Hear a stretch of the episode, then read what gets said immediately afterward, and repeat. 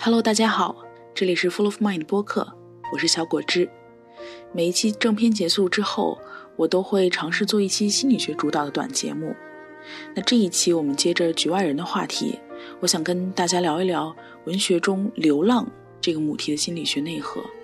也就是我们每个人都经历的所谓出生的创伤。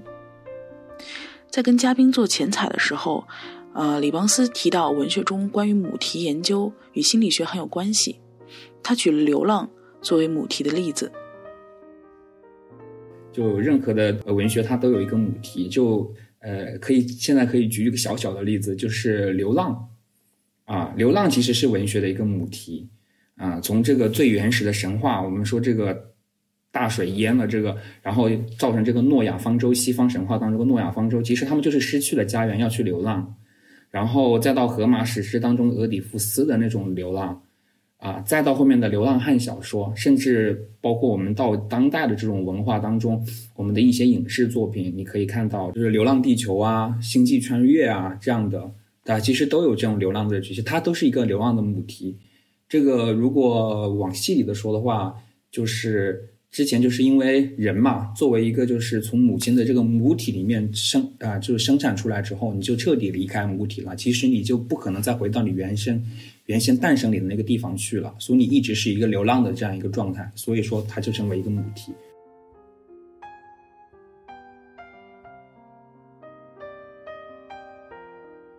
确实，就像邦斯所说的，精神分析理论中是会把出生看作人的第一次创伤的。而且这个观点最早起源应该是在一百多年前，在弗洛伊德《梦的解析》里面，他写了一句注脚，他说：“出生行为是对焦虑的第一次体验，因而是焦虑感的来源与原型。”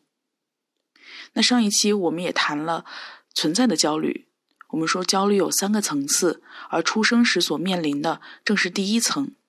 也就是弥散的、混沌的。面对未知和死亡威胁的焦虑，这种焦虑有多可怕呢？啊，英国的一首诗叫《Baby Song》，它很形象的描述了这个场景。我觉得这可能也是一个啊流浪的母题吧。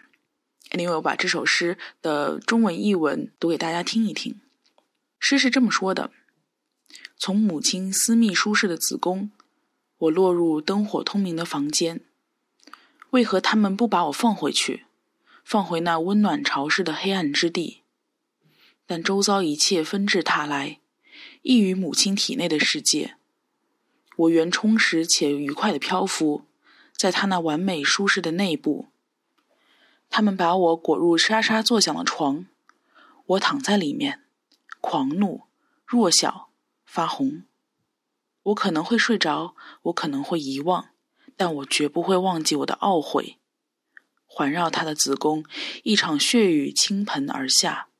而所有的时间在这屋外咆哮。那这是一首关于出生的短诗啊。这首诗的英文原版我们也会附在 show note 里面。嗯，诗人呢，他尝试着想象婴儿必须经历的一个内外在的世界，比如婴儿来到一个灯火通明的房间，呃，来到一个巨大的外部世界，他开始有了不舒服的感觉。比如他觉得冷，觉得刺眼，觉得吵，或者觉得疼，于是他开始立刻后悔来到这个世界。哎呀，我想回到子宫，但是我回不去了。我现在该怎么办呢？我觉得最有意思的应该是诗的最后一句话，就是所有时间在这屋外咆哮，也就是一旦出生，时间就在屋外等着我们每个人了。我们的存在已经被时间决定了有限性，存在的焦虑呢，也就随之而来了。那如果我们去翻看各个文明的作品啊，其实这种分娩式分离的意象就很多。哦，我不知道这算不算流浪的母题之一，但我觉得意象是很接近的。就举一个最直接的例子啊，比方说电影在描写牺牲时，都会用剪断绳子这种。表现手法，那在山上剪断绳子，一个人掉到山崖，或者更直接的是，在太空电影里面会剪断我们与地球母亲之间的这个连接，其实是一个剪脐带的意象啊。如果我们仔细去想的话，而且每每有这样的电影情节，这个主人公后果一般都是几乎是死亡。那所以可以见得，就是出生时这个与母亲的分离，它本身是一种多么严重的创伤。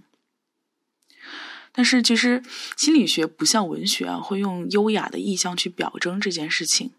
而精神分析师们就很直接了，就他们会提出我们是从子宫里被放逐的，就类似这种论调。一九二四年的时候呢，奥托·兰克写了一本叫做《出生的创伤》的书，就是他认为这种出生的创伤就是分离焦虑最原始的样子，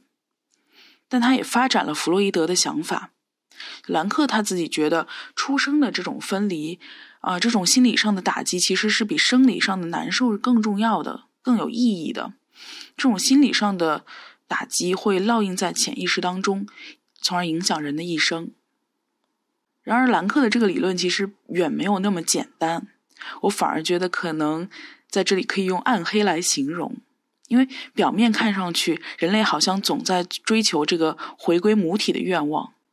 然而，创伤这个词意味着，这个母体子宫不再是温暖的摇篮了，它们同时也是创伤的诞生地。从分离的那一刻就开始了，爱恨的客体同源了。就你能想象到的，什么因爱生恨呐，爱恨交织啊，恨不能爱啊，这些各种复杂的情感，就在那一刻就诞生了。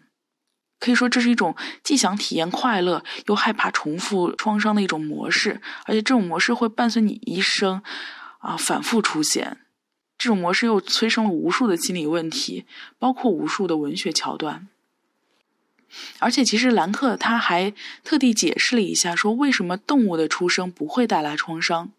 他认为，只有能从记忆中生发幻想和想象的人类，才会赋予分离以情感和心理意义。那这一点呢，也在之后潘克塞普对哺乳动物本能的研究里面被证实。啊，他发现虽然哺育啊、依恋呐、寻觅啊，这些都是动物与人共通的部分，但其实创伤并不是。那从这个意义上讲，我提出抛出这样一个命题啊，不知道大家怎么看？就是很难说，如果没有这样的痛苦的创伤，人类是否也就达不成如今这样的演化的成就？就我们，比方说，我们先是依赖，依赖母亲，依赖子宫，然后害怕，害怕分离，害怕创伤，然后害怕又产生了焦虑，焦虑让我们要开始减少依赖，最后我们完成了分离独立的这样一个过程，应该说是心理上分离独立的过程，或者说我们在我们的一生当中找到了啊，我们进入关系的一个平衡点，依赖与独立的平衡点。那最后，我想谈一谈，就是如果出生的创伤真的无可避免，那到底是什么样的变量决定了一个人的创伤水平呢？这个就要简单的提一下之后的一位精神分析师，也就是比昂。他认为，婴儿与母亲的依恋质量本身会很大程度上影响这个创伤的水平。那母亲照理来说，她应该在身体上、情感上都要保护婴儿的。那要让婴儿感到内在安全，呃，母亲通常会把一些呃无法消化的情感脱毒，然后喂还给婴儿，这样婴儿就可以用自己的感受去命名那些很强烈的情感过程，而这种经历也会让他们能在早期的创伤的强大的创伤下存活下来，并且学会自己去脱毒这些创伤带来的副产物。然后他们就可以相信，即使我温暖的子宫已经是创伤的诞生地，我也会得到足够的爱和满足，去缓解这一部分的压力。所以换句话说，也就是我们常说的，人的一辈子其实都是在提升与创伤共处的能力。嗯，我们永远是带着伤在前行，因为我们出生就带着伤，但是这个创伤是可以被。